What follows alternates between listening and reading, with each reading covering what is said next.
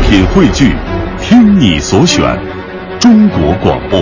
radio.cn。各大应用市场均可下载。今日文娱知多少？欢迎收听强言道。大家好，我是徐强。前不久，崔健执导的电影《蓝色骨头》上映。崔健用自己音乐圈打拼多年的资源，越过了许多电影工业流水线生产的规则和标准，拍了一部自认为不算电影的电影。两日以来，票房共计一百五十八万，只能用惨淡来形容。影迷见面会上，有人还问崔健是否在意票房。老崔的回答是：“其实我挺关心的，更关注的是这部电影给人们带来的心态上的反应。”在我徐强看来，剪辑放大时空转换，话题和素材比较沉重，是这部电影不叫座的主要原因。但崔健又似乎那么希望大众在这部电影里能够读懂他的倾诉。这部电影里的人物命运，就像崔健的一句歌词：“春天里的花朵开在秋天里。”如果崔健在今后的演唱会上再唱《一无所有》，我看歌词也可以改一下啊，不如这么唱：不拍电影不罢休啊！我拍了一部蓝色骨头，回头我再看我兜里一无所有。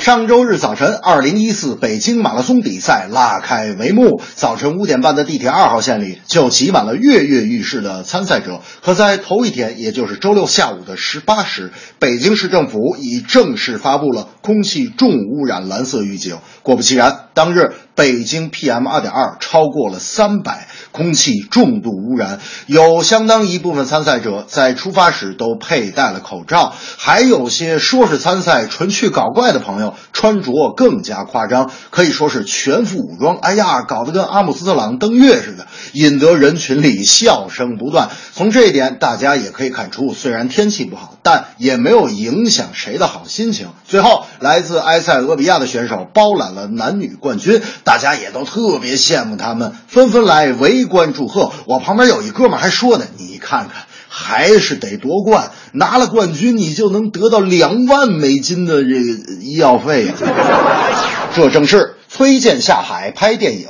表达内心真感情。长跑重要在参与，如同生命在前行。别生气，也别着急，我刚刚见到你，你是。